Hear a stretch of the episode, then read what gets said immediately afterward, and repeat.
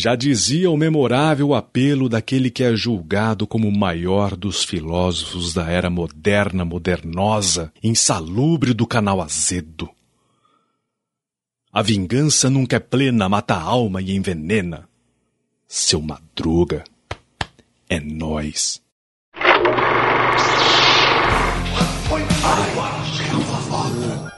I'm Batman. To Jurassic Park. The Force will be with you. สวัสดี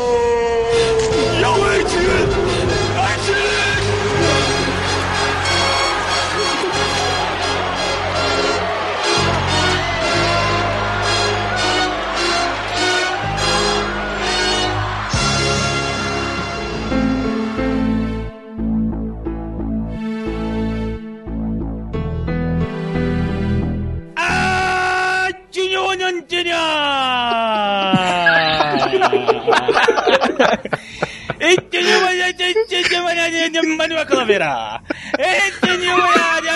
Camargo. E amanhã você tem uma miote. Ah, beleza. E aí, galera, depois que eu vi esse filme, Beatrix é o caralho. O nome de vingança é Lee Woo-jin.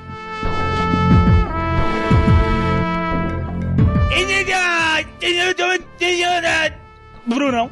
Seja um grão de areia ou pedra na água, eles afundam da mesma maneira.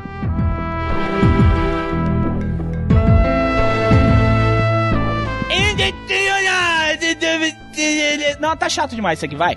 Ele é Zé, seja bem-vindo ao Jurassic Cast. Filme asiático tem muita coisa boa e impactante. Larga um pouquinho algumas produções americanas e dê atenção a essa leva de filmes muito boas lá da galerinha do olho puxado.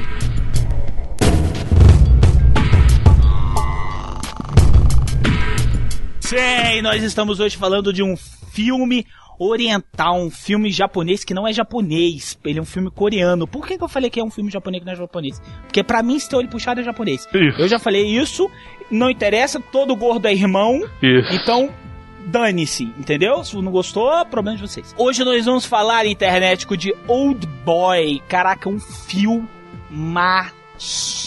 Vamos ensinar vocês como fazer uma bela vingança, meu cara internético, sim. E outra, primeiro Jurassic Cast, não sei se vai ser o último, mas é o primeiro Jurassic Cast em, em que nós teremos uma pausa para spoilers, porque o filme é tão foda que a gente não pode contar o final. Olha só. Então, meu cara internético, Silvio Santos, né?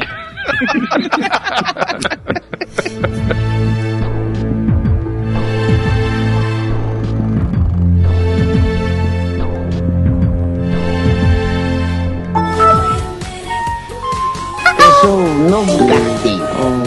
Eu sou de Tangamanga. Procure. Oh yes, wait a minute, Mr. Postman.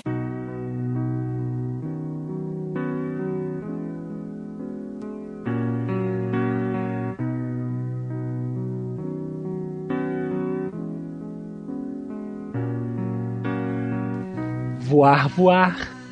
Subir, subir. Ir por onde for. Descer até o céu, cair. O melhor de tudo é esse R do Silvio Santos aí que tá fazendo. Não, mas o Biafra ele faz assim, voar, voar. É que nem o seu Saul. Saul quer. Saul quer. o Biafra é o filho do Saul. Voar, voar, voar.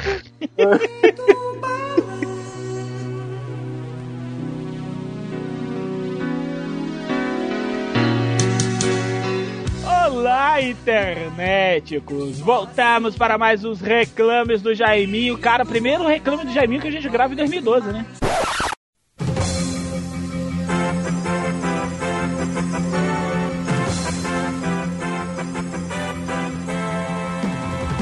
Peraí, peraí, peraí, peraí, peraí, não fala mais nada. Peraí, acabei de ver uma mensagem aqui. Ah. Tenho que chamar essa pessoa aqui no Skype, peraí.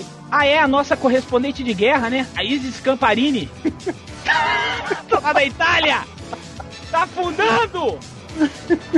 Isis, fala Isis! Alô, tá me ouvindo? Estão ouvindo? Eu tô aqui no naufrágio do navio Corda do Caralho aqui. Tá, tá na balsa do safado do piloto, né, velho? Cara, que piloto safado, bicho. Costa do Concórdia, rapaz. Tô aqui na ilha de Dílio. Olha, Tô fudido aqui, rapaz. Alguém me Tem gente ajuda? tem muita gente aí? Porra, cara, aqui, cara, até a Luísa que tava no Canadá tá aqui, bicho. puta. Eu fiquei sabendo que a Luísa ia levar uma flechada no joelho, só não levou porque tava no Canadá. Pois Mas é. ela já voltou, ela já voltou. Ele já voltou, né?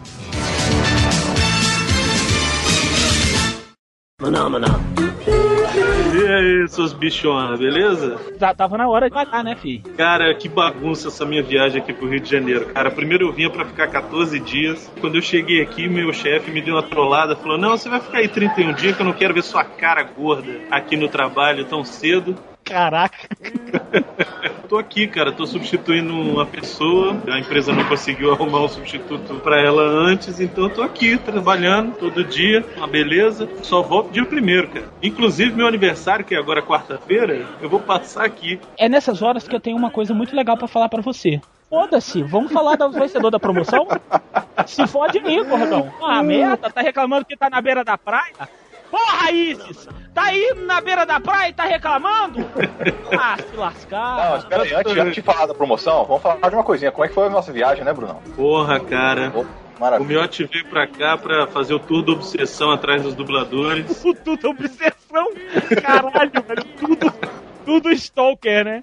Outro vai lançar um canal do YouTube Como Stalkar as Pessoas, né? Cara, mas eu tenho que te dar os parabéns, Miotti, porque se não fosse você, essa sua maneira inadequada de abordar as pessoas, a gente não tinha conseguido falar com ninguém, cara. Então, porra, parabéns. Verdade, verdade. Também quero dar os parabéns, porque se não fosse pela total falta de tato social do Miotti, a gente nunca teria conseguido esses programas. O Miotti liga na casa das pessoas duas horas da manhã. E liga assim: Ué, é o Leonardo, beleza? É. Caralho, Leonardo? Quem é Leonardo? Leonardo, Leandro Leonardo? É um nome tão incomum, né, Leonardo? Oi, é o Leonardo, tudo bom? Então, onde é que você tá? Porra, bicho. Vai ter um programa que a gente vai fazer, vai ser um elo Isso. perdido sobre a viagem ao Rio de Janeiro. Isso, Então eu vou exatamente. deixar contar as coisas lá. A viagem desses dois envolve sodomia, Polícia Federal e travestis. Entendam o que vocês quiserem. E o Nerd Master no meio. Nerd Master. Teve gente que ficou muito puta nessa promoção, né? Não, teve gente que não teve mais vida nessa promoção, né? Principalmente o vencedor. Os tweets da madrugada, geralmente quem faz sou eu. Teve uma vez que eu tuitei 5 da manhã. Cara, não teve gente que respondeu. Velho, olha a obsessão do povo. Miotti fazendo escola. Cara, 5 horas da manhã, um cara tentando. Meu Deus, que filme é esse? Que filme é esse? Socorro, o cara arrancando os cabelos do cu, né? velho? Já me contaram que o ganhador da promoção, que foi o Diego Oliveira, o Luigi, que tem o perfil do arroba Luigi lá no Twitter, é um doido do caralho. É tipo assim, ele se mete em incêndio de prédio só pra aparecer na televisão. Ele ganhou a promoção do dia da toalha lá no Nerd Office. Foi ele? Do- Foi ele, cara. Foi ele que fez lá. Não vou contar as outras coisas que eu sei dele, porque ele vai participar do nosso programa e ele vai contar essas loucuras que ele já fez. Esse bicho é doido, velho. Esse bicho é aquele cara que se veste de super-homem só pra aparecer na televisão. Mas vamos lá, vamos pra lista dos filmes, que a gente tem que dar a lista dos 20 filmes, né? Vamos fazer uma coisa mais pegada, números da telecena. Vai. Filme número 1. Um. Cães de aluguel. Filme número 2. Supergirl. Número... Ele tá falando direitinho lá. Filme número 3. Branca de Neve e os Sete Anões. Filme número 4. Indiana Jones e o Templo da Perdição. Filme número 5. Mad Max. Filme número 6. A Reconquista. Filme número 7. Cantando na Chuva. Filme número 8. Mestres do Universo. Filme número 9. Tempos Modernos. Filme número 10. Robocop. Filme número 11. Curtindo a Vida Adoidado. Filme número 12. O Exterminador do Futuro. Número 13. Guerra nas Estrelas, episódio 4. Filme número 14. Jurassic Park. Filme número 15. Professor O Alô. professor Brunão. Ah, não, esse é o magro. Ah, não. Esse é o do magro. Esse é o do magro, é do inadequado. É, o professor Mafia Sonora. Isso. O professor suado. É o professor Aloprado, de 1963. Filme número 16. O filme preferido do Brunão, Top Gun. Filme número 7. 7 não, porra. 17. 17! No 17, porra, Lombardi. O Pecado Morolado. Filme número 18. Toy Story. Filme número 19. O Poderoso Chefão. E filme número 20. Rock 2, A Revanche. Esse internet foram uns 20 filmes que vocês não conseguiram acertar. Tava difícil pra cacete, gente, tá sério. O Guerra nas Estrelas, o Mad Max e o A Reconquista foram os que assim, o pessoal ficou maluco que não sabia o que que era. O Miotti foi muito safado no Star Wars. Porque ele botou o som do áudio do Obi-Wan desligando a Estrela da Morte. Que só faz assim.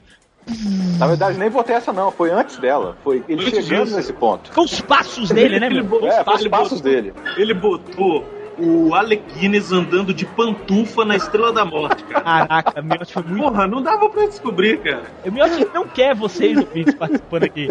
Ele não quer, velho. Ele fez uma parada que nem. Ele, ele virou e falou pra assim: qual que é o filme mesmo, hein? Ele nem lembrava. quase. Mas essa promoção foi muito legal. A gente vai fazer outras em outras oportunidades, de outros jeitos, de outras formas, pra valer outra coisa.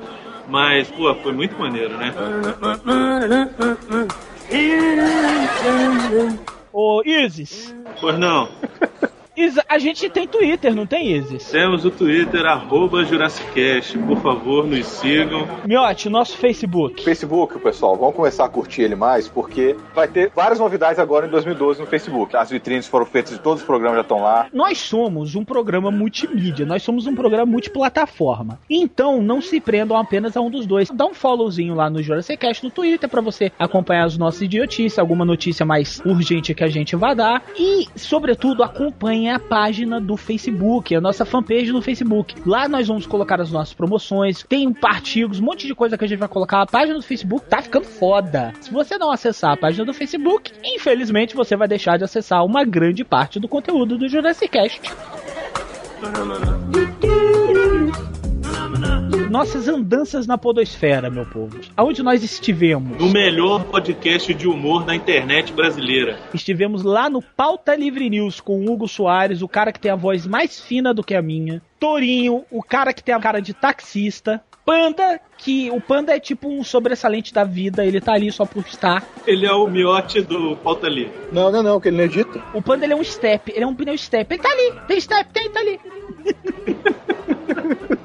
Brincadeira, Panda. Mas ele tem a risada mais gozada da internet, cara. É, ele tem, cara. O Panda é muito gozado, cara. E estava lá também, filho de Betânia, pagar. Tava lá. E o programa foi sobre o que, cara? Você não falou. Cara, sobre pornô chanchada. Puta merda, olha isso. Pauta Livre News número 48, Gisele, Adele, Regina, Lucélia e a Gorda. Se você tem amor à sua vida, você tem que ir lá escutar a interpretação da música do Roberto Carlos. Andei conversando com a cúpula do Pauta Livre e já me disseram que está sendo jogado um dos melhores programas, ou o melhor programa do Pauta Livre News até hoje. Olha só, cara.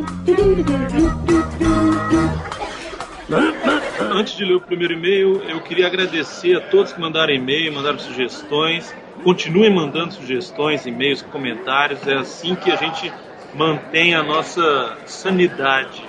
Né? Porque fazer esse programa não é mole. Caraca, a tua sanidade é na base do Twitter. É na base do comentário, cara. Eu- Caraca, Eu vi por comentários. que uma fragilidade egóica mesmo, né? Queria agradecer, inclusive, ao Marcos Trace, que mandou e-mail.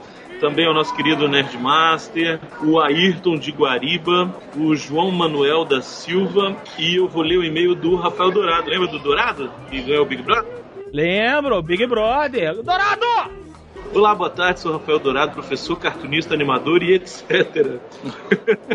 Ao ouvir o programa do Roger Rabbit, que o Miotti já tinha insinuado pelo Twitter que estava nos planos, fiquei realmente surpreso. O filme rende várias possibilidades de leituras e interpretações, dá pra falar muito e vocês conseguiram fugir dos óbvios de todas as formas. A começar por trazer ninguém mais, ninguém menos que a própria Jessica Rabbit para participar. E mais importante ainda, conseguiram trazer mais uma fã para o filme já que surpreendentemente ela ainda não tinha visto. Assisti esse filme lá na pré-adolescência, no cinema, e este é sem dúvida o filme da minha vida. Olha só, esse filme me inspirou a trabalhar com o que trabalho hoje e até a ser o que sou hoje. Além de trabalhar com animação, sou professor e cartunista Entendo que às vezes na vida a risada é a única arma que nós temos. Mas queria dividir uma curiosidade. Sempre me incomodou muito no filme o fato de ser muito fácil matar um desenho. Ele cita os produtos de limpeza banais que misturados poderiam derreter o personagem. Isso me frustrava muito. Eu achava muito simples, não fazia sentido que personagens super poderosos e imortais pudessem ser mortos por uma faxina de banheiro. É verdade. Até que muitos anos depois, assistindo o DVD com os comentários dos produtores, eu descobri que a fórmula do caldo, água raiz, benzina e acetona era o que os estúdios usavam para limpar os acetatos usados nas produções de desenhos para reaproveitar o material. Ou seja, de fato, o caldo matava os desenhos. É, neguinho não dá ponto sem nó, né, bicho? É Spielberg Zemeckis aí nessa brincadeira, cara. Porra. E a existência do caldo resolve um problema que sempre me incomodou em animações de longa-metragem, onde os personagens perdiam sua invulnerabilidade para dar algum risco real à história. Enquanto nos curtas era possível atirar com a espingarda na cara do personagem e em segundos ele poder colocar o bico de volta no lugar, nos filmes uma queda de desfiladeiro parecia fatal. No Roger Rabbit seria fatal se houvesse um rio de caldo lá embaixo. Outra curiosidade sobre o filme porque os contratos do Mickey e do Pernalonga foram negociados de forma que nenhum aparecesse mais do que o outro. Salvo engano, também valeu para o Donald e o Patolino. E uma última curiosidade, o Roger estrelou outros três curtas presentes no DVD que seguem a mesma linha da sequência inicial da cozinha, com Baby Hair na participação da Jéssica.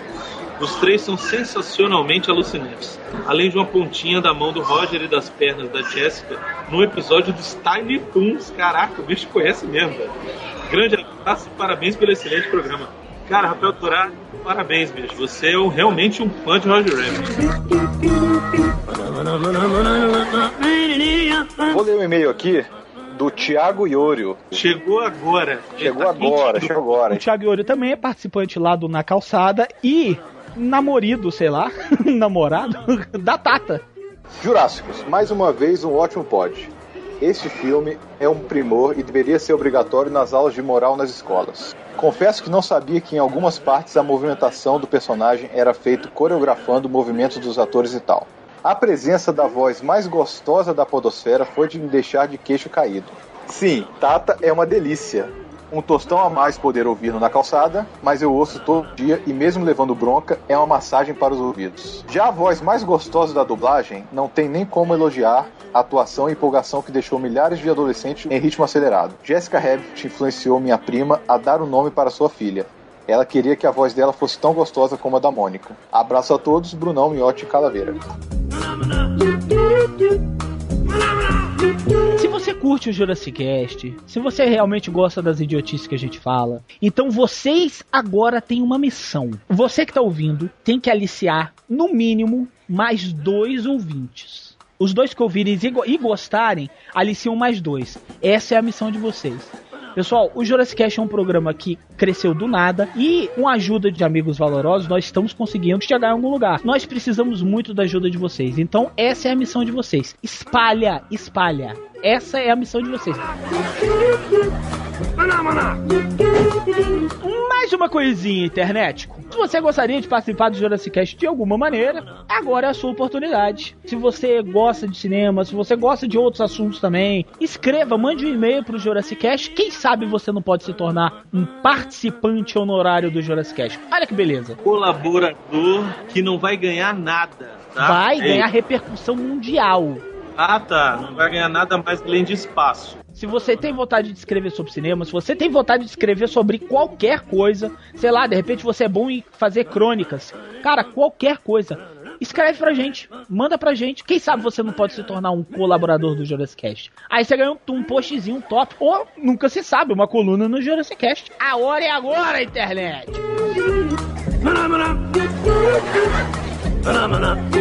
Sobre o programa de hoje, não tá engraçaralho como sempre, porque o tema era muito sério, então a gente resolveu pegar leve, né? Mas tem as palhaçadas. Temos um convidado muito legal, que é o Eliezer, é um amigo nosso, ele não é podosférico, adora filme asiático e falou, não, quando vocês forem falar de Old Boy, eu quero participar. Amigo do Miotti aí de tempo já, né, Miotti? Conheço desde 7 anos de idade. Fiquem agora com Old Boy, filmaço. Quem não viu, dá um jeito. Para agora e veja o filme, depois escuta. Que filmaço. Internéticos, fiquem agora com Old Boy. Até a próxima leitura de e-mails nos reclames do Jaiminho. Tchau pra vocês.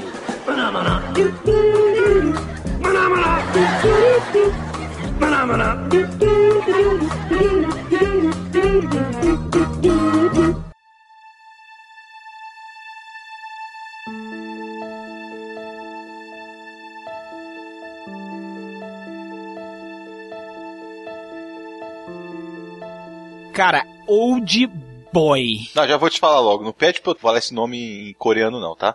Ah, miote. Ué, Miotti, mas é meio fácil. Como é que é? É Hangul. Como é que é? Hangu. Angu. Angu. Rangu não é aquele do calango no deserto? Não, aquele é Hango. Esse é Angu, rapaz. Angu, aquele que você mistura e come. Aquele que tem caroço. Isso. Produção de 2003, cara. Olha só, um filme novo, hein? Eu acho que depois do Cisne Negro é o filme mais novo que a gente tá falando aqui. É verdade. Ele quase tinha que ser um elo perdido isso aqui, hein, gente? Mas o filme é tão foda e tão impactante que eu acho que vale um Jurassic Cast oficial. Se você não assistiu Old Boy, dá teu jeito. Meu irmão, assista esse filme. Ah, não, não gosto porque filme em idioma asiático eu me atrapalho, tô acostumado com inglês. Cara, não seja um boçal. Eu não consigo respirar e escutar coreano ao mesmo tempo. Isso, cara, não seja um boçal porque esse foi pra mim o melhor filme que eu assisti em 2003 e é um dos melhores filmes que eu já assisti na minha vida. Então, meu irmão, dá teu jeito, cara. Calaveira, Fala, meu querido. eu eu queria voltar só um pouquinho. meu querido, como é que é? Meu querido tchutchu, né? Como é que é? Tchutchu. Tchutchu, fala, tchutchu. fala, cara, pode Como é falar. que surgiu o interesse de vocês fazerem o Jurassic Cast pra esse filme? Vocês viram e depois que surgiu o interesse ou vocês já sabiam da fama dele e resolveram. Não, foi indicação do Brunão. A pessoa com mais cultura fílmica do Jurassic Cast sou eu. Ah, pra porra. Então eu falei, cara, temos que fazer um Jurassic Cast desse filme, porque esse filme é foda pra caralho. Aí o Miotti falou, que filme? O Calaveira falou, hein? Aí eu falei, assistam Mentira, desde rapaz, presente. mentira! Desde, desde, desde presente pro Calaveira, eu e o Miotti compramos, demos de presente pro Calaveira. A gente pensando na pauta pra 2012, eu falei, cara, o primeiro filme que eu vou escolher da minha lista é Old Boy. E aí o Miotti não conhecia, a gente se apresentou e agora tá todo mundo aí, babando, achando o filme o máximo, entendeu? E você, quando foi a primeira vez que você ouviu falar desse filme, o Chuchu? Tchutchu.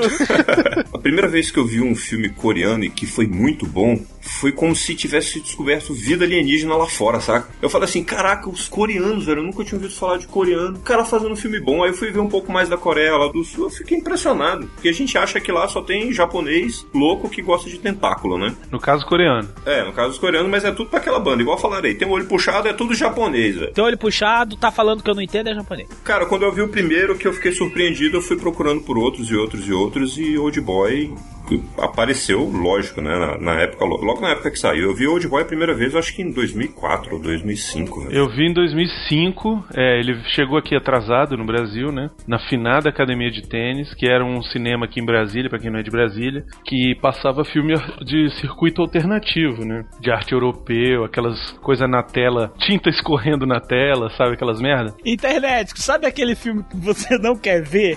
Isso. Passava lá. Ele, ele passava lá. É, passava lá. Mas Old Boy era um filme foda que passou lá, cara, e eu fui assistir. Ah, passou vários bons lá. Requiem para um sonho passou lá também.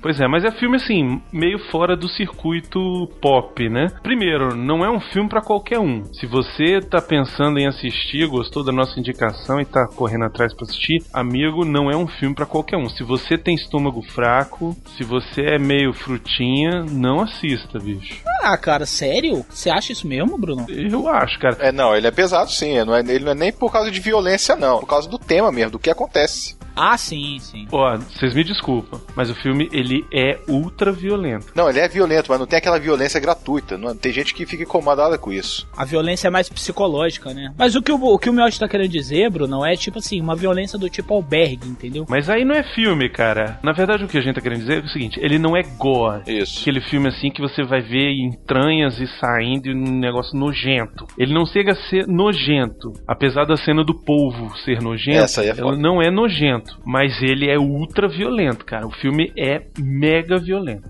Eliezer, vou deixar pra você, meu caro convidado, pra falar um pouquinho sobre a sinopse do Old Boy. Do que que se trata esse filme? Old Boy é sobre um cidadão comum que de repente ele é preso, é sequestrado e é preso num quarto de hotel durante 15 anos. O cara fica trancafiado lá, naquela agonia, sem saber por que, que ele estava lá dentro. E de repente, ele é liberado do quarto, então ele começa a procurar por vingança. Quem foi que prendeu ele e por que, que soltaram, na verdade, né? Exatamente, as três coisas, né? Por que, que ele foi preso? Por que, que fizeram isso com ele? 15 anos. E depois que ele descobrir, ele vai tentar dar uma punição no nível que merece. Isso, ele quer se vingar. E se vingar com requintes de crueldade. Ele quer se vingar de várias coisas. Ele quer se vingar do porquê que prenderam ele por 15 anos. Ele quer se vingar do porquê que mataram a mulher dele, eventualmente. São os primeiros minutos do filme fala isso também. E bota a culpa nele. E ele quer se vingar de quem transformou o cabelo dele num cu de galinha. Então ele quer se vingar dessas coisas todas. Agora, o filme é sobre vingança, cara. Se alguém não sabe o que é vingança, se você tiver que explicar para uma criança de 8 anos o que é uma vingança, você botou de Ela vai se vingar de você ter feito ela ver aquele filme, né? É muito violento. Além de traumatizar a criança, ela vai entender perfeitamente o que é uma vingança. O filme, ele é de um diretor sul-coreano, que a gente já falou aqui, chamado Park Chan-wook, ou Chan-wook Park, eu não sei como é que é que fala em coreano.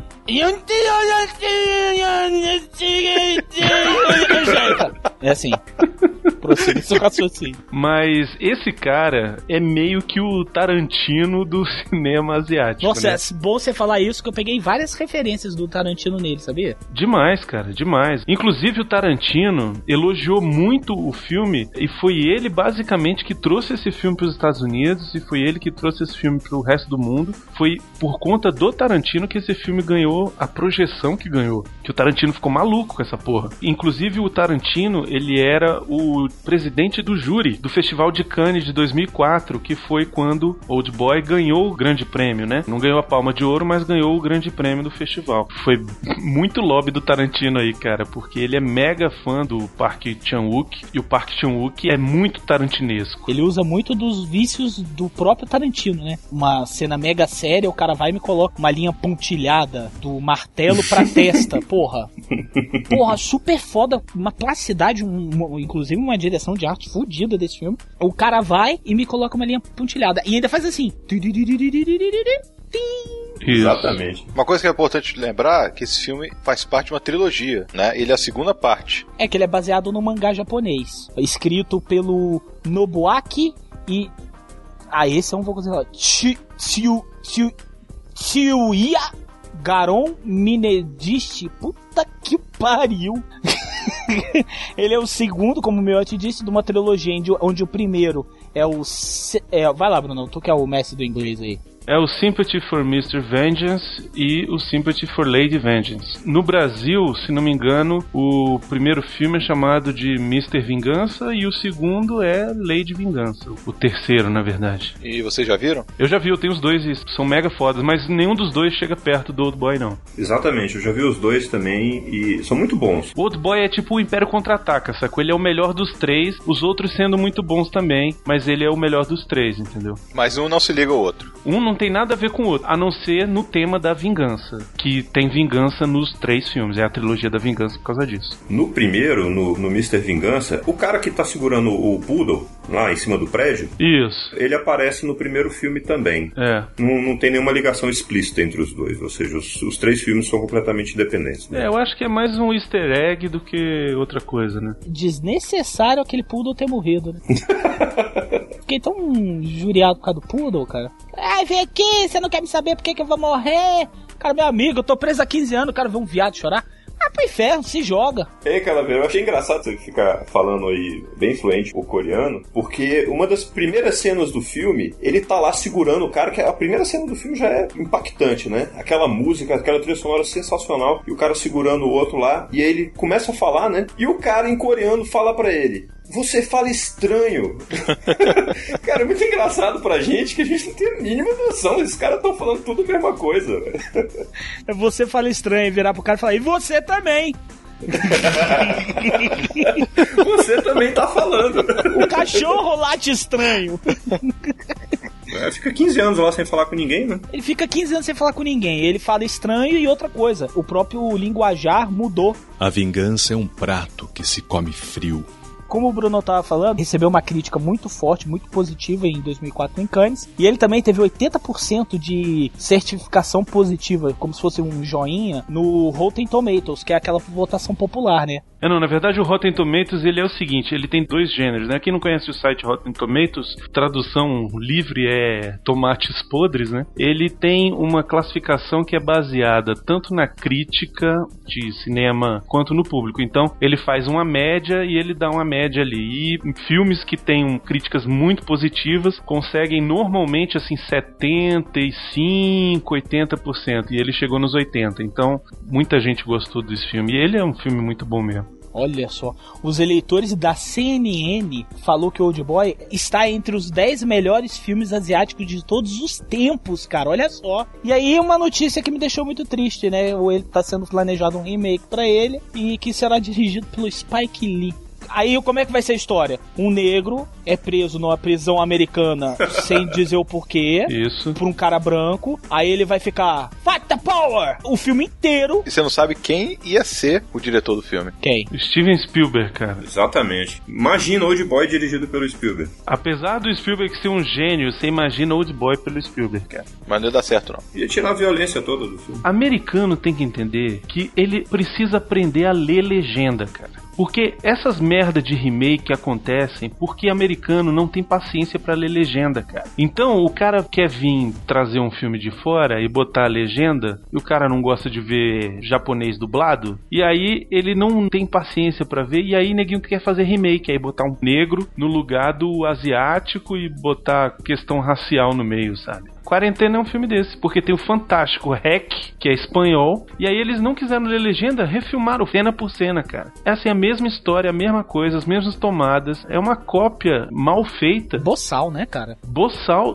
só porque neguinho queria ver o filme em inglês. E ainda tem um agravante do filme coreano, ou japonês, ou tailandês. Eu percebo isso toda vez que eu recomendo filme coreano, os melhores, inclusive Old Boy, para alguns dos meus amigos. Aí, e olha que a gente tá acostumado com legenda. Aí o cara chega e fala assim: ah, eu acho muito esquisito o cara ficar falando.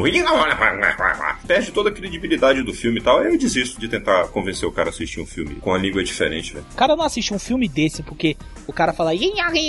Cara, eu vi o shooter, né, meu? Que a gente se borrou. Foi o próprio Eliezer que me indicou ele. Ah, sim. O shooter é de você rir. Tem uma língua mais gozada no mundo, é o tailandês, tá pra nascer, né? Porque o povo não fala isso, fica tem, toin, tem, Sabe como é que chinês dá nome de filho? Não sei nem ideia. Quando nasce um chinês, velho, ele fala que não que a gente vai dar. O cara, pera aí. Aí ele pega uma panela e joga na escada. Aí faz. tchoplim, é. Inclusive, bom você falar isso aí, cara. Porque, internet, você é ouvinte do Jurassic Cast, você que tá chegando agora, você que é ouvinte, você sabe que a gente costuma falar o nome do elenco, né? Pra iterar vocês, da ficha técnica e tal. Mas dessa vez eu vou pular, cara, porque se a gente tentar falar o nome das fichas técnicas aqui, o cast vai acabar. Cara, não tem. O nome mais fácil de pronunciar é o Odeisu, que é o, seria o, o protagonista principal Não, é o nome do personagem, né? O personagem. O nome do personagem, isso, é, do personagem. O protagonista é o Choi Min-sik. Cara, isso vai virar uma piada atrás da outra, velho. Vamos parar com isso, vai. Não, mas eu acho que vale a pena a gente falar desse ator, cara, porque ele é um ator inigualável, cara. Esse bicho é muito foda, cara. A cara do Jack Chan também, né? Cara, não, porque são todos iguais, mas isso não vem ao caso, bicho. O que, o que caso, cara, é que esse cara, bicho, ele nesse filme, ele é uma coisa inacreditável, velho. Ele tem momentos de você sentir pena dele, muita pena. Ele tem momentos de você rir da cara dele, que ele tá fazendo um papelão. Ele tem momentos de você achar ele estranho, momentos de você sentir medo dele. Ele tem momentos de você se identificar com, cara, que trabalho de ator desse cara, bicho. Sério mesmo, é- é uma aula de atuação esse rapaz, esse velho aí, sei lá. A mulher também, né? A outra atriz também? A atriz, né? A única. É, não, tem duas. Seria a personagem principal e seria a personagem que eu não vou falar é, agora. é verdade, tem razão. Tem a outra atriz também que faz uma parceria legal com ele também, né? Mas assim, ele, ele rouba a cena do filme inteiro, né? O interesse romântico do Odesu é uma menina que achei que ela foi bem também. O nome dela é Kang Hee-jong. Que é a Mido. Mido. Olha que beleza. É a única personagem que a gente consegue falar o nome do filme todo. Porque o Odeisu, ele parece O Deisu. o cara vem com uma interjeição de surpresa. O Deisu. A vingança é um prato que se come frio. Uma coisa que eu acho legal do filme coreano é que ele é meio cru. Não tem frescurinha, não tem um cenáriozinho muito preparadinho pra ser bonitinho e tal. Especialmente num filme desse, né? É, eu acho que a cena mais elaborada de cenário é lá pelo final, né? A paisagem na neve. Tem uma fotografia diferente, né? Tem um negócio mais caprichado e tal. O resto é realmente bem cruzão mesmo, do jeito que você tá falando aí. Não, pois é, mas imagina você ficar preso num apartamento que deve ser. Deve ter o quê? 50 metros quadrados aquele apartamento dele? No máximo. É de uma escrotidão aquele apartamento que botaram ele. Boa parte do início do filme se passa dentro do apartamento. Então vai chegando uma hora que você vai ficando enjoado daquele ambiente. Você que vai assistir 20 minutos daquilo ali, imagina o cara passar 15 anos daquela porra. Cara, e aquele quadro? Que quadro escroto, né? Internet, pra você ter uma ideia, o quadro que nós estamos falando, parece que o Brunão passou um monte de tinta na bunda e sentou em cima de uma tela. e aí alguém conseguiu transformar aquilo ali num rosto. Mas, cara, que quadro escroto. Aquilo é pra dar pesadelo o resto da vida. O próprio set do apartamento foi criado como se fosse pra se transformar num pesadelo, né? Ele tem uma atmosfera de pesadelo mesmo, e ele é esculachado pra ficar escroto mesmo, assim, pra ser um lugar que você tem ódio de estar assistindo 20 minutos naquele lugar ali, cara. A vingança é um prato que se come frio. A cena final, que ele tá na neve, aquilo ali foi gravado na Nova Zelândia. Pois é, quase que passou um hobbit ali do lado. Exatamente. no final, o diretor gostou tanto do clima, da atmosfera lá da floresta, que quando termina o filme, ele deixa o barulho do vento lá da floresta, entendeu? Eu acho que fica legal para quem vê o filme e termina, que rola aquela parada no final lá que você fica pensando, né? Então às vezes é bom você ficar pensando, escutando o vento e dar uma viajada sobre o que realmente aconteceu no final. A fotografia, toda vez que é em algum lugar interno, ela é mega escura, né? Parece que a iluminação é a iluminação local, né? Isso dá uma sensação de prisão, de claustrof...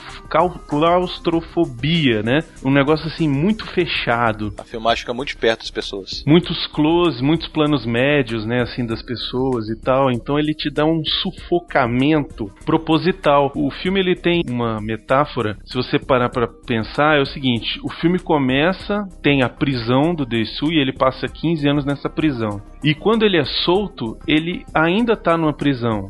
Só que uma prisão metafórica. Ou seja, ele tá preso aquele desespero de saber o que, aconteceu com ele. Mas preso nessa intriga, nessa loucura, nesse turbilhão de acontecimentos, que ele fica preso naquele negócio. Eu não sei o que aconteceu comigo, sacou? Por que, que me prenderam e 15 anos depois me soltaram? Mesmo ele solto, ele tá preso ainda. E o diretor usa as imagens pra te sufocar. É tudo muito apertado, tudo muito jogado na cara. As pessoas dormem no chão. Eu não sei se é costume da Coreia dormir no chão, mas puta que pariu. né? Precisa exagerar, né? É, não sei se é cultura, mas porra, né? De repente ele usou isso pra ser um negócio assim, claustrofóbico. Puta que pariu, não consigo falar essa palavra. Claustrofóbico mesmo. Ô Bruno, tu não era o cara mais culto aí da turma? Eu sou culto, mas não sei falar, cara. É- Ele é culto, mas analfabeto. Isso. O que é perfeitamente possível.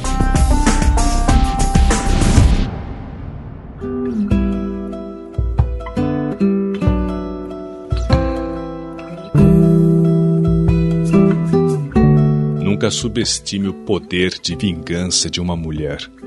Quando ela soube que o marido tinha traído com sua prima, a mulher foi em busca de sua noite de prazer vingativa. Aí, no dia seguinte, ela confrontou o infiel marido. Eu sei que você me traiu e agora eu tenho uma coisa para te falar. Te traí também e gozei horrores. Quando ele ouviu isso, o marido entrou numa fúria animalesca e começou a quebrar a casa. Mas aí ele foi interrompido de novo com a declaração de sua esposa. E eu quero te falar uma coisa para você refletir. O teu pinto é maior que o do vizinho. Depois de 75 horas, o marido confuso continua refletindo.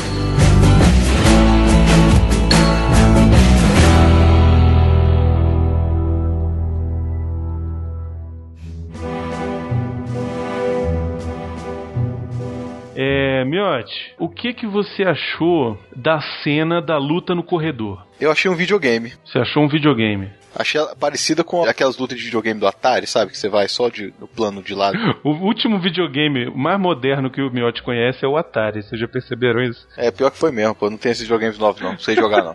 Aquilo ali pareceu mesmo a cena de videogame. Ficou, ficou bem assim, o cara vindo de- da esquerda pra direita, batendo em todo mundo, os caras caindo. Tem uma coisa que você não tá falando, Miotti, que a cena deve ter quase o quê? Uns 10 minutos? Ela foi filmada em um take. Tem corte não, verdade. É um corredor longo, 600 vagabundo, gangue de malfeitosos do barulho, né? A gangue de malfeitosos menos resistente do mundo, né, cara? Porque um murro acabou, cara. Não, mas pera aí, bicho. Deisu, ele passou 15 anos esmurrando uma parede. Meu amigo, o cara deve ter duas patas no lugar das mãos. Mostra muito bem as cicatrizes na mão dele, de tanto esmurrar a parede. A mão dele parece uma soqueira. Mas o legal também da cena de luta é que não é aqueles golpes perfeitos e tal, é aquela pancadaria desajeitada mesmo, igual briga de rua mesmo. Ele passou 15 anos treinando, mas ele passou 15 anos treinando o quê? Lutando contra o vento, vendo programinha de malhação tosco na televisão, coisa desse tipo. Ele não saiu de lá um Chong Li, ele não saiu de lá um. Os próprios capangas também, né? Os caras não tem, tinham treinamento nenhum. É tipo o maloqueiro de rua, o cara que brigava de rua e que tá querendo ganhar um troco aí, vai lá trabalhar naquele prédio ali, não sei o que. Pronto, acabou. Corinthians. Corinthians chegou lá a galera do Corinthians. Isso, Coringão. Inclusive, quando a cena termina, que ele olha pro elevador, a câmera muda de posição e ele tá num corredor, cara. Tem as duas paredes e eles estavam brigando ali no meio do corredor mesmo, sacou? É muito foda a cena, ela é muito plástica, a plasticidade dela é muito bonita. Você não vai ver coordenação de dublês. Isso, não parece que é coordenado, parece que foi no improviso mesmo. Uma briga, né? É uma luta, é uma briga. É uma briga, exatamente, não é luta. É, é assim, velho, faz montinho em cima do cara, velho. É- Essa hora ele tá com martelo? Não, né? Ele tá com o martelo e ele se livra, inclusive, de um jeito muito legal, que a galera tá fazendo montinho, ele pega o martelo e dá no pé da galera, bicho. Exatamente, é muito bom. É muito bom, velho. É muito bom. A vingança é um prato que se come frio. O filme é tão fechadinho que eu queria perguntar pra vocês se vocês viram algum furo no filme. Ah, eu vi. Eu teve uma cena que não me convenceu. Qual foi? Do cara do Poodle. O cara cai no carro, bicho, quase em slow motion, velho. Ele cai muito devagar no carro. O cara tá num prédio alto pra cacete, deve ter mais de 10 andares. Aqui ele ia cair de repente, você nem nem ia ver o corpo dele. De repente você vê o corpo dele lá flutuando e buf, amassa o carro. Cara, mas eu acho que isso é mais falta de orçamento pra fazer um negócio melhor do que erro de falta de cuidado. Eu acho que é mais falta de dinheiro pra investir, pra poder melhorar a cena. Pra fazer aquele capricho final, né? É, é tão rápido, né? Você vê o negócio, o cara cai. É, e é tão bobo, não acrescenta e nem prejudica em nada o filme, né?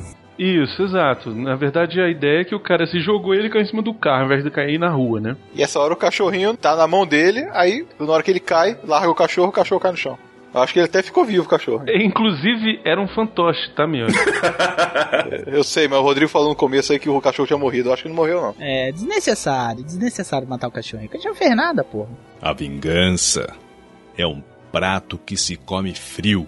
Você passa 15 anos preso, aí você sai no topo de um prédio, aí ele vai pegar o elevador pra descer e tem contato com a primeira mulher da vida dele depois de 15 anos, só na base da bronha. Eu fiquei pensando assim, a cena em si, ele se joga no elevador e ele fica assim, tipo em pânico, né? Ou ele tava em pânico ou ele tava gozando. Agora, Ali eu não entendi. né? Pra mim ele tava em pânico e tava no elevador. Ele entrou num lugar fechado e ficou em pânico. Parado, 15 anos, de repente ele pega um elevador, um trem que tá descendo, ele tá sentindo a gravidade agindo no corpo dele. Eu acho que ele ficou completamente em pânico ali. Uma mulher fêmea e ele parado ali e tal, que não sei o que, ele começa a fazer uns barulhos esquisitos. Mulher fêmea. Apesar de que depois, quando sai, a mulher fica reclamando porque ele fez alguma coisa, né? Ele pegou o óculos dela. Ah, foi o óculos dela? É, ele sai com aquele óculos ridículo lá. Ah, é, tá certo, tá certo. É. Ah, é verdade. Ele tá com óculos porque ele não tá acostumado com o sol, cara. Ele passou 15 anos preso dentro do quarto, simplesmente com a luz que entrava pela janela, sei lá, ou a luz. Não, não tinha aquela nem tinha janela. aquela né? janela ali era fotofilme, né? A janela não dava pra rua, senão ele gritava, se jogava da janela. Ou seja, imagina você passar 15 anos sem tomar um banho de sol, cara. Se você sair na rua e tomar um banho de sol, assim, até o preso que tá no presídio toma banho de sol, cara. Vitamina A, vitamina E,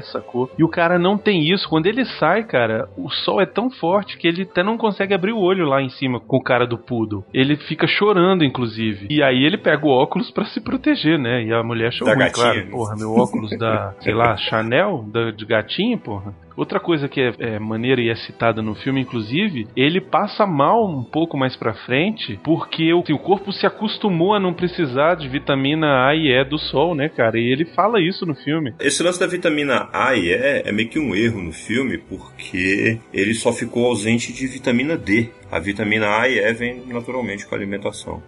A vingança é um prato que se come frio.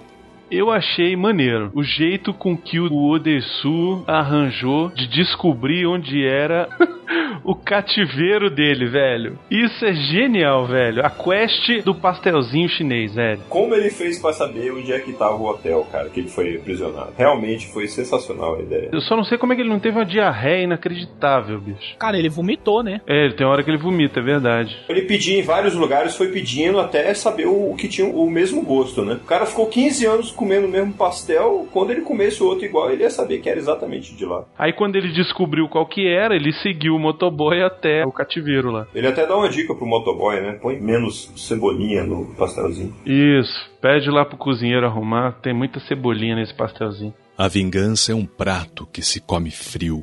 Tem uma cena que eu fico incomodado porque eu tenho agonia desses bichos. É a formiga. Você não gosta de formiga? Não gosto de formiga. Eu, Eu também não. eu fico com problema quando vejo muita formiga junta, sabe? Hum. Me incomodou muito aquela ali.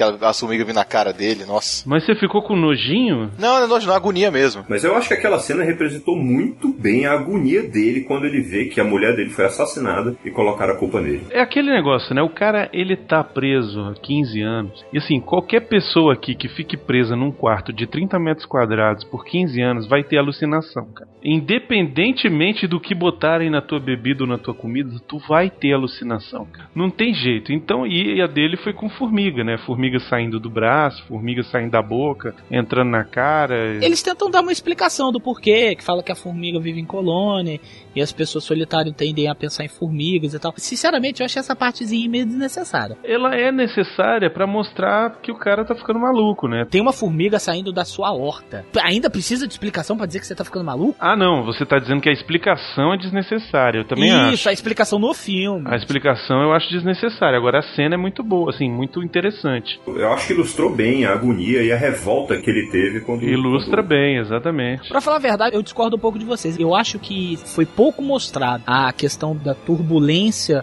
psíquica ou da psique de um cara que fica preso num quarto sem contato nenhum com nada nem com ninguém por 15 anos. Ah, não sei, cara, não, porque são várias cenas, olha só. Tem a cena da formiga, tem a cena em que ele fica parado com aquela cara de maluco olhando pro nada, e aí a sala enche de gás. Tem a, a cena dele batendo punheta pra uma cantora na televisão. Mas a cena da punheta, normal, velho. O cara só tem a imaginação dele e o que passa na televisão, né? Pra bater punheta. Cara, o que dava pra fazer era aquilo ali, bicho. A mulher cantando pirulito que bate-bate, o cara, meu irmão, é tu mesmo, vem cá, vou te comer gostoso. O cara tava nem aí. Mas assim, eu achei que faltou mais coisas desse tipo, entendeu? Tu viu o que tu falou? Agora que eu saquei. Pirulito que bate-bate. Qualquer coisa assim, a mulher tava cantando. Tu falou agora igual o cara dos Sete Gatinhos, bicho. Bibelô? Não, o cara que vai pegar a Regina Casé. Vou te comer gostoso? Vou te comer gostoso. Ah! Vem cá, vou te comer gostoso. Vai não, vou te comer, vai não. Isso. Vem cá, eu sou bom de cama. Não é nada.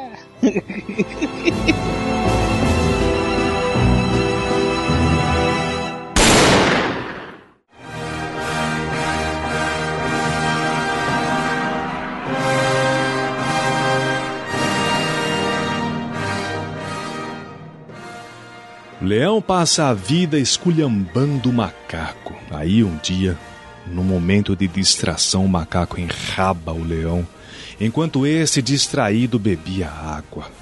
Quando sentiu a encravada, o leão se vira para trás e se depara com o seu violador. Em fúria de só quem foi enrabado no susto pode saber, o leão parte desesperado em busca do macaco. Só que esse, muito esperto, consegue fugir do leão e vai até uma cabana abandonada e se disfarça com um chapéu velho, finge que está lendo um jornal amarrotado que estava ali. Leão volta e, ao se deparar com aquela cena, não reconhecendo o macaco, pergunta: O senhor por acaso viu um macaco passando por aqui? E o senhor, lendo o jornal, responde: qual? Aquele que enrabou o leão? Aí o leão. Caralho! Já saiu na porra do jornal?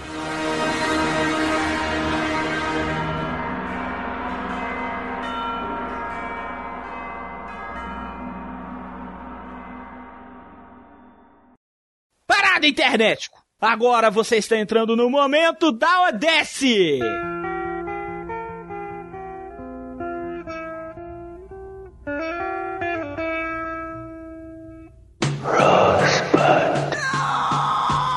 Who's in the bar? Os maníacos! The greatest trick the devil ever pulled was convincing the world he didn't exist.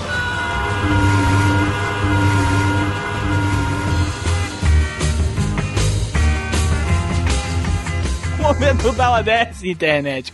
É o momento onde nós vamos contar tudo que não deveria ser contado. Isso. Eu te aconselho a parar de escutar agora e volte a escutar depois que você assistiu o filme.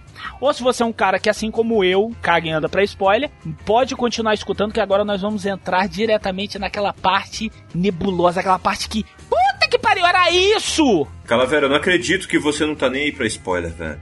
Bicho, acaba com o filme, cara. Você não é filme. Acaba o filme, pô. Por exemplo, tem um videogame que eu tô doido pra jogar. A primeira coisa que eu vou é YouTube, Last Boys. Vou lá ver qual é logo o último chefe. O Arkham City era assim, já vi que o bicho lá. Cala a boca! Cala a boca! Cala a boca! Cara, mas tô é jogando. surpresa, velho. Tu não se amarra em, em descobrir a parada durante o filme, não. É porque senão perde o sentido de você ver o negócio, velho. Fala pra você que eu não me importo, de verdade. Então vamos lá, momento da Odesse. Como é que nós vamos começar esse momento da Odesse? Se você não desligou agora, vai tomar na cara. Ele come a própria filha.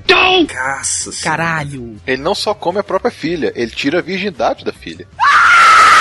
Olha aí. Sério? Cara, eu deixei passar essa informação despercebida no filme. Aquela parte que ela tá falando, tá doendo, tá doendo. Isso, tá me torando. Ele podia estar pegando o brioco dela. Não, não, ele tirou a virgindade dela. Não, calma, calma, calma. Vamos, vamos organizar. Na verdade é o seguinte: por que, que ele foi preso? Porque ele falou demais. Quando ele era adolescente lá, ele estudava num colégio e ele tava sozinho no colégio, ele uma freira que parecia que saiu de um pesadelo do Fred Krueger e uma menina muito gatinha que tava lendo o livro toda cocotinha. Aí o que que aconteceu? Ele tá lá escrevendo palavrão no quadro, aquela coisa bem Bart Simpson mesmo. Aí de repente ele vê a cocota correndo, passando correndo, ele vai atrás pra ver o diabo que aquela mulher tá correndo. Ele chega numa sala em que tá a cocota e um rapaz mais ou menos da idade dele tirando foto dela. E ele começa a tirar foto da menina e tal, que não sei o que. Aí ela toda suadinha, ele suado e tal e coisa, aí ele vai lá e bota a mão na perereca, ela tira a mão, aí ele, pera aí, igualaço, né?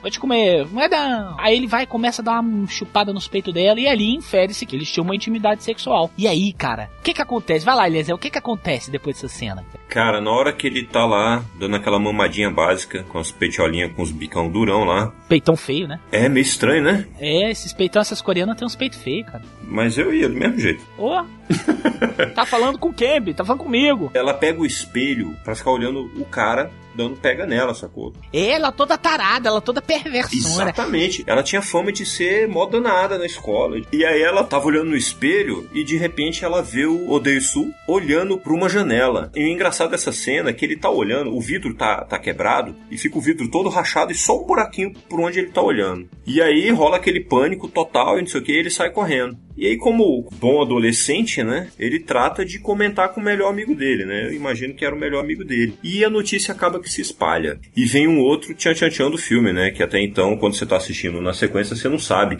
Eles eram irmãos. Uh, rapaz. Incesto. Começou, começou um assunto bem, né? polêmico, Assim. velho. E é mais, e eu acho muito polêmico porque, de uma certa forma, o filme mostra que eles realmente se amavam de verdade. E aí fica aquela coisa. Pô, se eles se amavam de verdade, incesto tem que ser esse pecado todo? Não sei, vamos perguntar pra alguém que tenha irmãos e irmãs. Miote, o que você acha sobre o incesto? Qual a sua opinião sobre o incesto? Coisa que eu nem conseguiria fazer, sabe, o que aconteceu ali. Coisa meio estranha. Sabe o que que é que pegou, Bruno? É porque os caras, eles eram filhos de família tradicional, entendeu? Família rica. Tu tem o que família rica lá na Coreia? Duas? Não, cara, a Coreia do Sul tem é, a Hyundai e a Kia. Os caras são mega desenvolvidos, cara. A cidade deles é, é top, top, top. Eles têm outros filmes que quando você assiste, é aquela questão que eu falei, sacou? É inteligência alienígena, só fora do mundo. Porque você acha que não existe nada lá, né? Você acha que, ah, só tem uma galerinha de olho puxado que fica lá comendo arroz e pronto. Mas não, os caras têm toda uma sociedade mais evoluída que a nossa. Tem um cinema bom pra cacete, faz carro bom e tal. E é sinistro, é porque a gente não tem esse conhecimento mesmo, né? Mas eu acho que assim, em qualquer cultura, é um negócio complicado, né? O incesto, assim. Não só de irmão com irmã, ou de irmão com irmão, mas pai e filho, sabe? Inclusive, cinema brasileiro, o que tem de pai querendo comer filha nos filmes do Nelson Rodrigues, não tá no gibi, né? Então, assim, é um tema mega tabu. E, e assim, e eu acho, eu não, nunca tive irmã, nunca tive irmão, sou filho único, mas eu acho que é um negócio muito delicado, sabe? É um negócio muito esquisito mesmo. O filme toca nesse assunto, mas ele não julga. O que eu acho mais maneiro disso, sacou? Ele não julga em Exatamente. momento algum. Ele toca no assunto, a gente sabe que é um negócio polêmico, mas pro inimigo lá, o antagonista, ele amava a irmã dele, sacou? E o que o Odessu fez de contar pra todo mundo acabou com a vida dele e da irmã dele, sacou? Inclusive, a menina teve gravidez psicológica. Não teve uma parada dessa, não é isso? Teve, teve sim. Na verdade, ele fala que ela não estava grávida, mas assim, né, a gente nunca sabe. O Giban ali tava doido também, né? É. Doido de pedra também. A gente não sabe até que ponto que aquilo ali era verdade ou não. Essa maluquice é uma coisa muito interessante porque você liga uma coisa com a outra. Porque você pensa assim, cara, quem é que seria louco o suficiente pra planejar uma vingança tão escrota dessa? Mas aí você pensa que o cara já tinha algum problema. Por... Aliás, isso é outro ponto delicado, né? Porque eles... ele amava a irmã de verdade. E Cara, ele tá comendo a irmã. Problema ele já tem, né? Pois é, já tem problema. E como é que foi que ele, que ele foi amar essa irmã dele? Ou seja, já tinha algum problema. E a família ainda era rica. Ou seja, deu todos os recursos pro cara planejar a, a vingança dele de uma, de uma maneira maestral. Então, eu gosto muito dessa coisa no filme de tá tudo fechadinho. Você não acha um, um furo na, na trama, entendeu? Tá tudo fechadinho. É, o que eu acho maneiro é que você vai assistindo o filme e você acha que o filme é sobre a vingança do Odessu. E na verdade é o contrário, é sobre a vingança do Giban em cima do Odessu. E isso é magistral, cara. Magistral. Isso é fantástico. Isso aí que o Eliezer tá falando é pontual, porque um motivo que não explica, só explica nos últimos segundos de filme. O porquê que ele tinha que ficar preso por exatamente 15 anos. Para dar tempo da filha dele crescer, se tornar uma jovem adulta, e aí ele poder promover a vingança dele do jeito que ele queria. Ele queria que ele tivesse relação sexual com a filha dele, mas não ela como criança, né? Na verdade, eu acho que é bom a gente contextualizar, porque pode ter algum maluco que não foi assistir o filme e ainda tá ouvindo isso aqui. Azar o dele. né? Sempre tem, sempre tem. Se você não foi ver o filme e tá aqui, o que acontece é o seguinte: o Odessu, ele é preso, ele tinha uma família, uma esposa e uma filha, e ele é preso por esses 15 anos. No meio do caminho, ele descobre que ele foi acusado de matar a mulher dele, e ele sai da prisão e ele quer saber o que, que aconteceu com ele. E aí ele entra naquela obsessão de correr atrás de descobrir como é que é, e ele acaba conhecendo uma moça numa loja de sushi. A mulher leva ele pra casa porque ela se compadece dele, porque o cara tá mega louco. No começo não confia muito nela, mas se desenrola eles se apaixonam, têm relações. E aí, lá pela frente do filme, ele acaba descobrindo quem foi o cara que planejou o plano contra ele. Foi essa história aí da irmã dele ter esse testemunho e tal. E o cara joga essa pra ele, ó, eu te prendi nisso porque o meu plano era você sentir o que eu senti, de você comer uma parente sua. É, não, e é aquela coisa, que ele, tanto que ele vira pro Odeisu e fala assim: Eu e minha irmã sabíamos que nos amávamos. Isso. Nós estávamos dispostos a lidar com isso. E você? Exatamente. Caralho. né? Exatamente. E você vê pelas fotos que ele tinha muito apreço pela filha dele. Então era um bebezinho que ele cuidava e lá e tal. E tanto que no início do filme, quando ele é capturado, ele tá levando um presente pra ela. Isso, é aniversário da filha, inclusive. Cara, e aí ele descobre que comeu a filha dele. Não, e o cara é tão perverso, o Giban, cara, ele é tão filha da puta. Ele vira pro Odeisu e fala assim: Olha, eu estalei um marca-passo no meu peito, porque ele confronta o Odeisu antes do final do filme. E aí você se pergunta: Pô, mas por que, que o cara não mata logo, né? O, o algoz dele? Por dois motivos. Primeiro, o cara falou: Ó, se você me matar, você não vai saber por que, que você ficou 15 anos preso. E o principal, como nós já falamos, do Odeisu era ele descobrir o porquê que ele ficou preso. E outra, e eu vou morrer porque eu tenho um marca-passo implantado no meu coração que eu fiz com que o médico me desse um dispositivo pro marca-passo parar de funcionar a hora que eu quisesse. Quer dizer, é só eu apertar esse botão que o coração para de bater e eu morro. E aí você vai, você não vai ter sua vingança e tal. Aí o Odeisu não mata ele. Aí no final do filme, quando o cara já tá indo embora e o Odeisu pega aquilo que deveria ser o dispositivo pra desligar o marca-passo, na verdade, aquela merda era o controle de um gravador que começou a rodar e começa a tocar em looping o áudio dele comendo a própria filha, cara. Puta que pariu, velho. O cara tem que ser muito mal pra fazer um negócio desse, cara. É, ou estar com muita raiva, né? 15 anos. O que, que aquele cara não alimentou de ódio, velho? Inclusive, é uma das coisas que ele fala, né? Quando o Odeisu descobre a, a trama inteira e descobre que comeu a própria filha, e inclusive o Giban tá na mesma hora com a filha no telefone celular lá em outro lugar, com uma caixa onde ela vai descobrir que o Odeisu é o pai dela. Uma das cenas mais humilhantes que eu já vi na vida de uma pessoa em cima de outra. Somos dois, né? Porque o Odessu, cara, ele se humilha de uma maneira inacreditável. Ele corta a própria língua, velho. Numa cena assim, escabrosa. Ele pega uma tesoura e corta. Uma tesoura pequena ainda, cara. Aquela cena é foda, dá uma agonia, meu irmão. E antes disso, ele lambe o pé do cara. Ele diz que vai ser o cachorro, você ser o cachorro, eu faço qualquer coisa. Ele implora para que o cara não faça a menina descobrir que ele é o pai dela, né? E uma das coisas que o cara fala, depois que o Odessu cortou a língua e se humilhou pra caralho, e já sabe, ele vira pro cara e fala assim: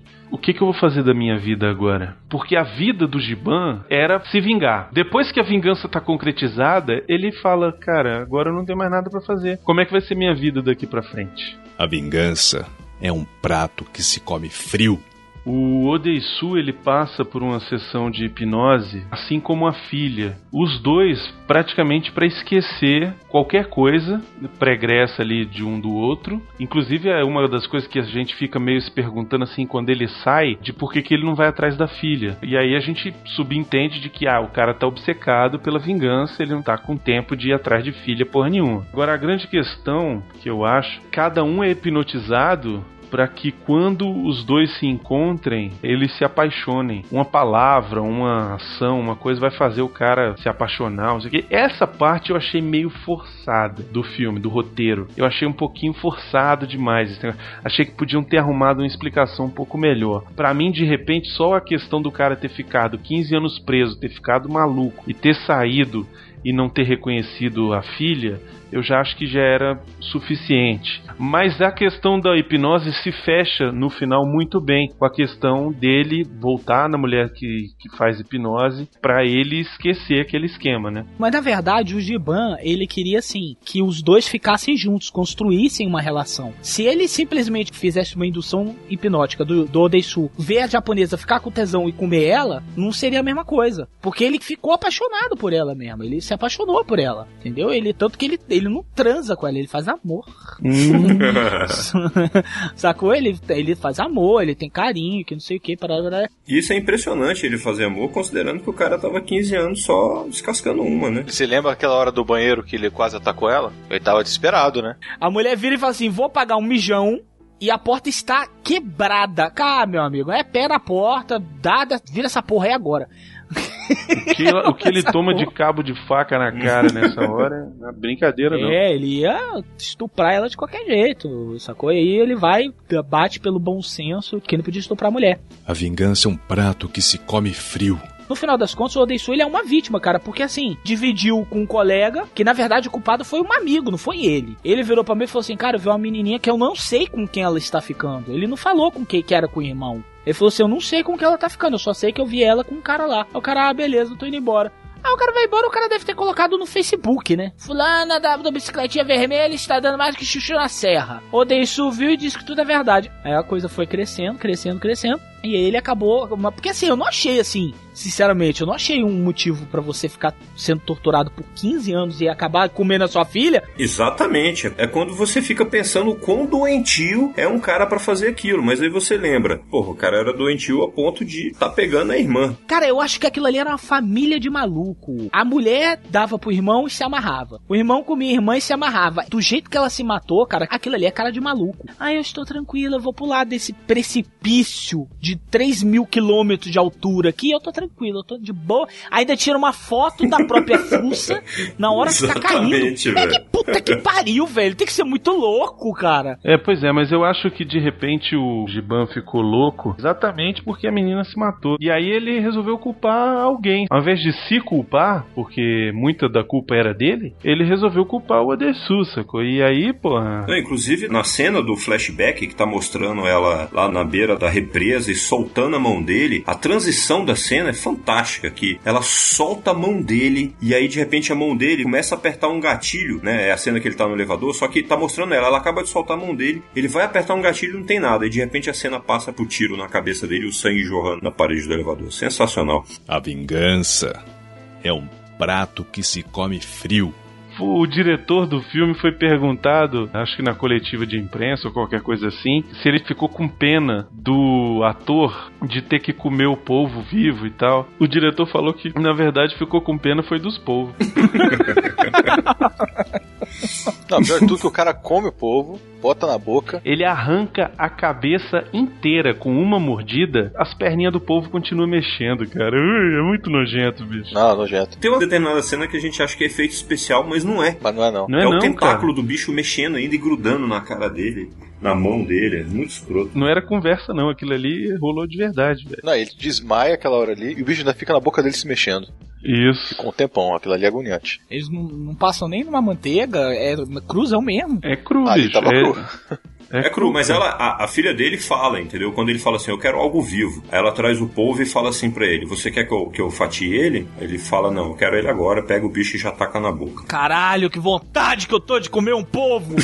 15 anos, cara! E ele vai direto na cabeça, né? Que é a parte mais escrota.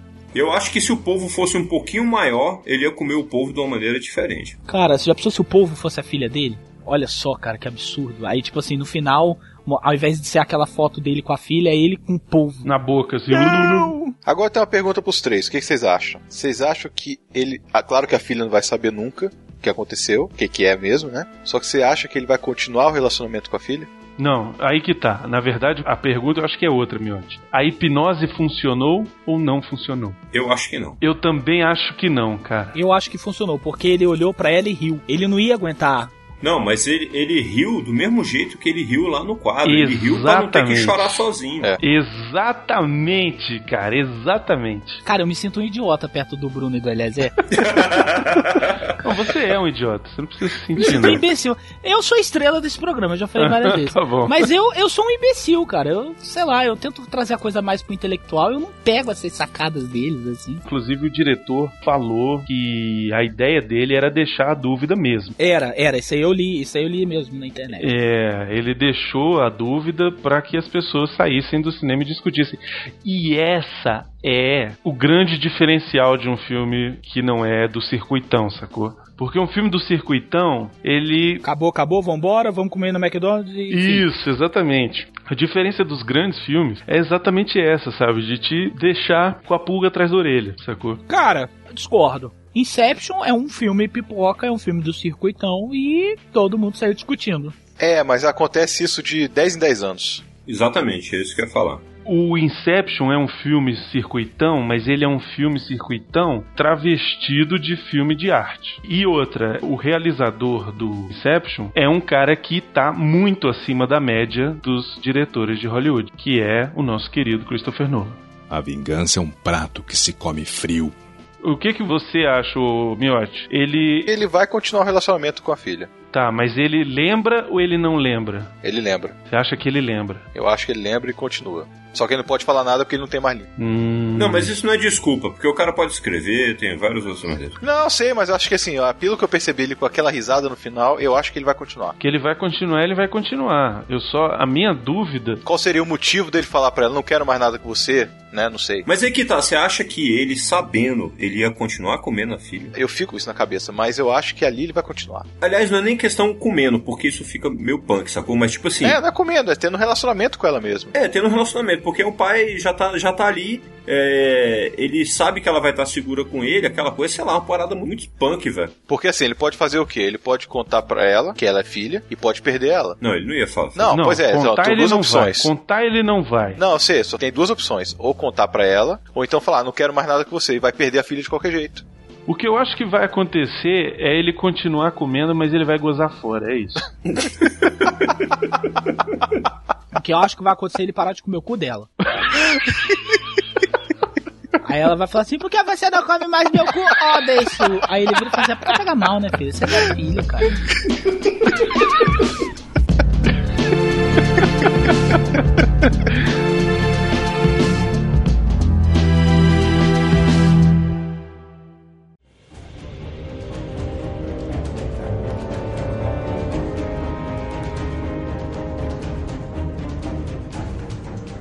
Dizem que essa história se deu em São Paulo com um executivo de uma grande empresa e saiu em todos os jornais. Era um casamento com cerca de 300 convidados. Depois do casamento, durante o brinde, o noivo se levantou, foi até o palco, pegou o microfone, disse que queria agradecer a todos por terem vindo, muitos de tão longe, todo aquele lero-lero.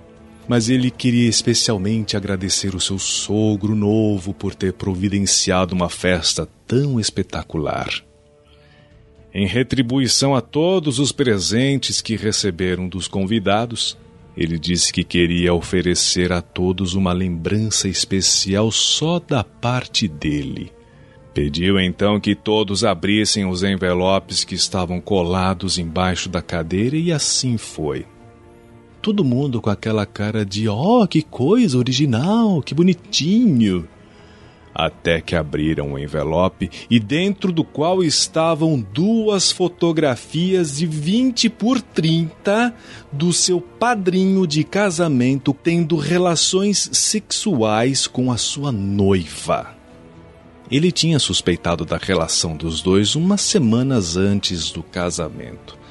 E aí contratou um detetive para segui-los e que acabou confirmando as suas suspeitas. O noivo ficou assim durante alguns segundos, observando as reações dos convidados, virou-se para o seu padrinho e noiva e disse: Curtam a festa, é de vocês. E se retirou então, deixando uma multidão um tanto estupefata. Teve o casamento anulado judicialmente umas duas semanas depois.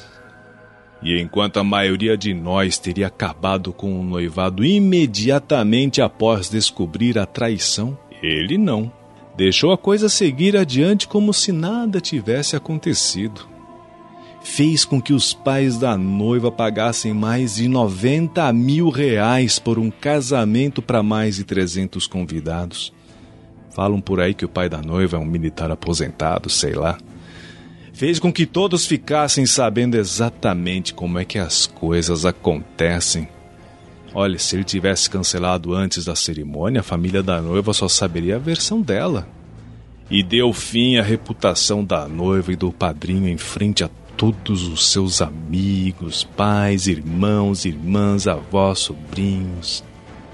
Em outras palavras, o cara é corno, mas é ninja e ninja tem que ser respeitado.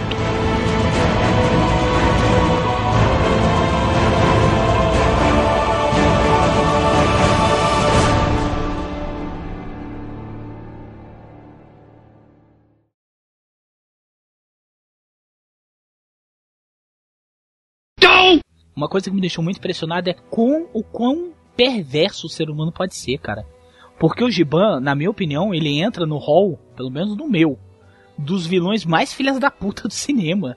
De todos é os tempos, cara. Darth Vader é meu ovo. Quem é Darth Vader, cara? Darth Vader é um cara vestido de preto que fica respirando, tem asma e fica fazendo mãozinha de Playmobil, cara. Aquilo ali sim é um sujeito perverso. O cara prende o cara, mantém a filha dele saudável, viva, é, sadia por 15 anos só pra ter o prazer de ver o pai comendo a mulher, velho. Vingança. Isso é vingança. Cara, isso é vingança. O Miotti achando normal, né? Não, isso é tranquilo. Ué, mas é, ué, o que é vingar é assim. vingar é assim. Ué, mas não é uma vingança bem feita? Não, essa é a vingança bem feita, não. Essa é a vingança perfeita. Amor, eles estão querendo um apelido pra mim. Tchutchu? Tchutchuco não. Tchutchu. Tchutchu, beleza. Beleza. Tá gravando, né? Tá gravando, Tá né? Ah, Já era, Pronto. já era, já Não tem era. nem como. Agora é esse. É tchutchu. Eu- Eu só vou me referir a você a tchutchuco. Ô, Eliezer, se você não quiser fazer frase, não precisa fazer frase de abertura, não. Se quiser falar qualquer coisa também, fazer um comentário. Não, eu vou falar qualquer coisa, mas que tem um pouquinho, pouquinho a ver com o filme. Não vai me contar o final do filme, hein? Não, Rodrigo, é porque a gente tava aqui, aí a, a, a Lilian, Hum. noiva barra namorada barra futura ex, falou assim pra ele: é, Qual é o filme que vocês vão falar? Aí ele, Old Boy. Aí ela, qual é esse? Aí ele falou assim: É aquele do cara que é hipnotizado e come a filha. Caralho. Aliás, é só uma coisinha. Oi. É porque a sua mulher está falando no telefone. Sim, eu acabei de falar com ela. Eu só fala com ela só pra ela falar um pouquinho mais baixo. Miote sempre uma flor. Não, pô, senão vai atrapalhar a gravação, ué. Esse miote é um cara, hein? Miote te deu um pagadão, amor.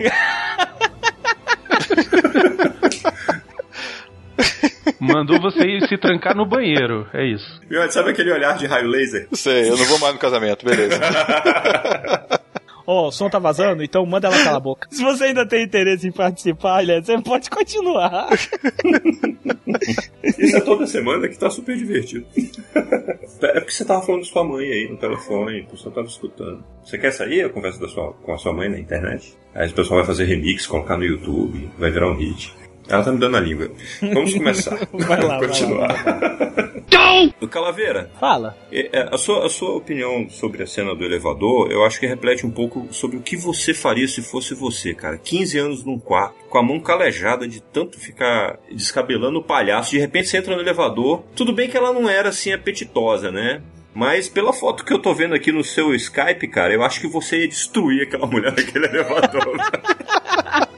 É, mas essa foto do meu Skype é homenagem ao Miote. Esse aí não sou eu, não. Esse é o Miote num dia, num dia mal. Esse é o Miote meio mal-humorado. Cara, todo mundo acha que eu sou um tarado sexual. Não sou, não, gente. Não, Não, não. não é Sou não. não, sou não, sou não.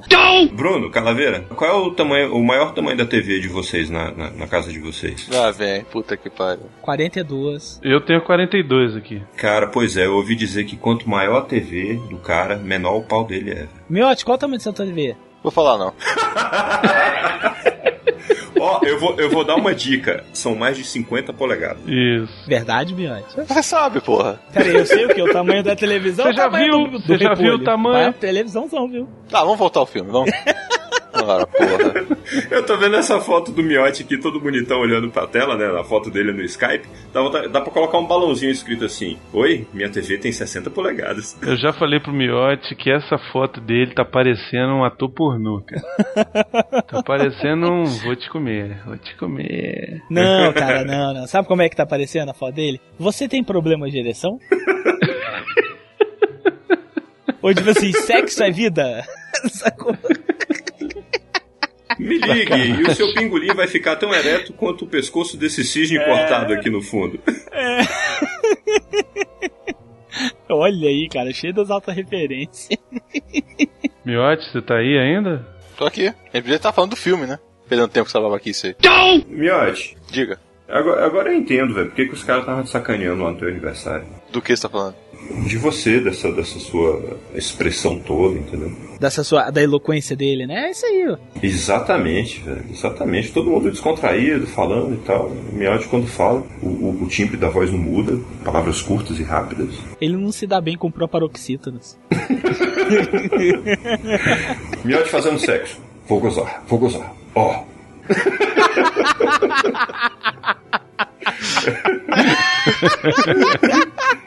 Caralho, que Leonardo. cara. vou gozar, vou gozar. Ó, gozei. Miotti, dá uma sugestão aí, cara. Tô pensando aqui. Aham. É.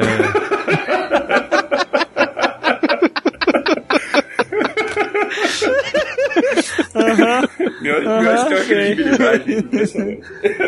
É bom que eu corto tudo o que eles falam aí. O que é o momento da ODS? Vou deixar hoje para o nosso membro eloquente falar. Miotti, que, o que, que é o momento da ODS? É hora que a gente vai fofocar do filme. Vai falar tudo que você que, é, quer saber, só que você não quer saber. Cara, 60, 120 Hz! Eu tô falando, porra! Eu tô falando, velho! Miotti! Puta que pariu, Miotti! Vai, velho, vai, vai, cara, sei lá, vai descobrir a cura da AIDS! Vai, des- vai descobrir a cura do câncer, Miotti! Você não tinha que estar aqui, Miotti! Você, a sua mente, Miotti, ela transcende o tempo e espaço, cara! Porra! Miotti, ele tá na sétima dimensão, velho! Olha aí, Mas, ué, a velho, pessoa olha quer aí. saber, mas não quer saber. Ela quer ver o filme primeiro, né? Olha aí, Então velho! pronto. Olha aí, velho! Cara, ô Miotti, espera aí.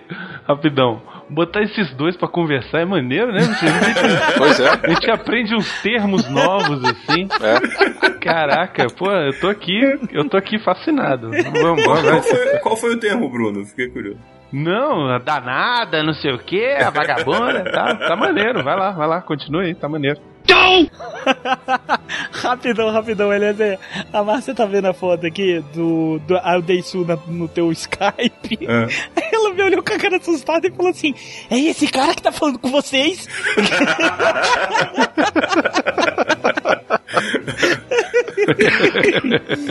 Falei, não. Já pensou? Convidado Não, especial direto da Coreia, um louco.